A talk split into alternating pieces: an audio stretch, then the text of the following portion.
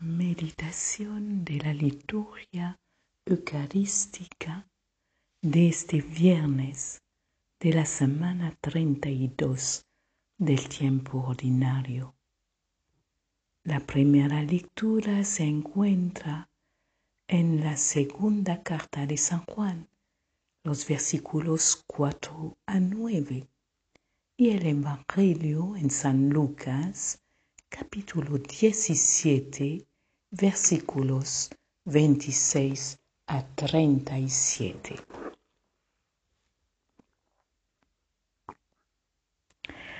En aquel tiempo dijo Jesús a sus discípulos, como sucedió en los días de Noé, así será también en los días del Hijo del Hombre. Comían, bebían y se casaban hasta el día que Noé entró en el arca. Entonces llegó el diluvio y acabó con todos. Lo mismo sucedió en tiempos de Lot. Comían, compraban, vendían, sembraban, construían. Pero el día que Lot salió de Sodoma, llovió fuego y azufre del cielo y acabó con todos. Así sucederá, sucederá el día que se manifieste el Hijo del Hombre. Aquel día, si uno está en la azotea y tiene sus cosas en casa, que no baje por ellas. Si uno está en el campo, que no vuelva. Acuérdense de la mujer de Lot. El que pretenda guardarse su vida, la perderá, y el que la pierda, la recobrará. Les digo esto, aquella noche estarán dos en una cama, a uno se lo llevarán y al otro lo dejarán.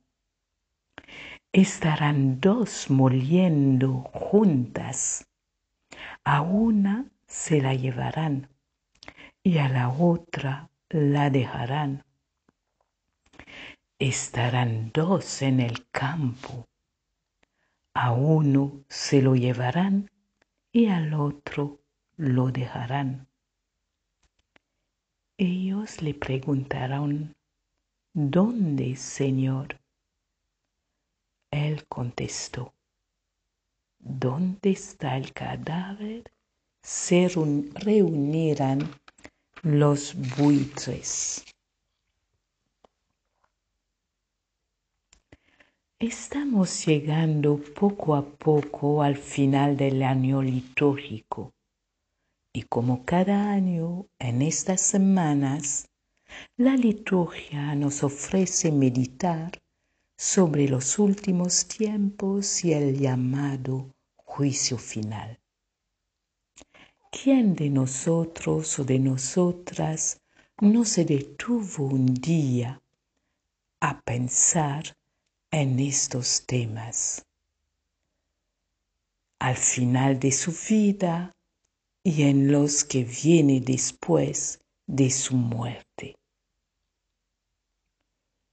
Muchas veces nuestro imaginario ha sido marcado por los comentarios escuchados, en particular en las celebraciones eucarísticas, y también por obras de arte, los cuales en vez de animar nuestra confianza en el Dios de amor, nos infundieron más bien miedo.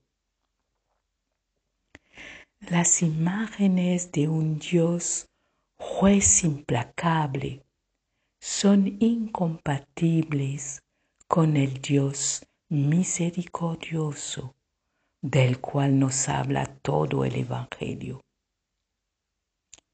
Este Dios de Jesucristo apuesta sin cansarse por el ser humano, aun en sus numerosas infidelidades. En el corazón del Evangelio de Lucas encontramos la bella parábola de este padre corriendo, brazos abiertos, para acoger al hijo tan amado que había abandonado la casa paterna y al mismo Padre.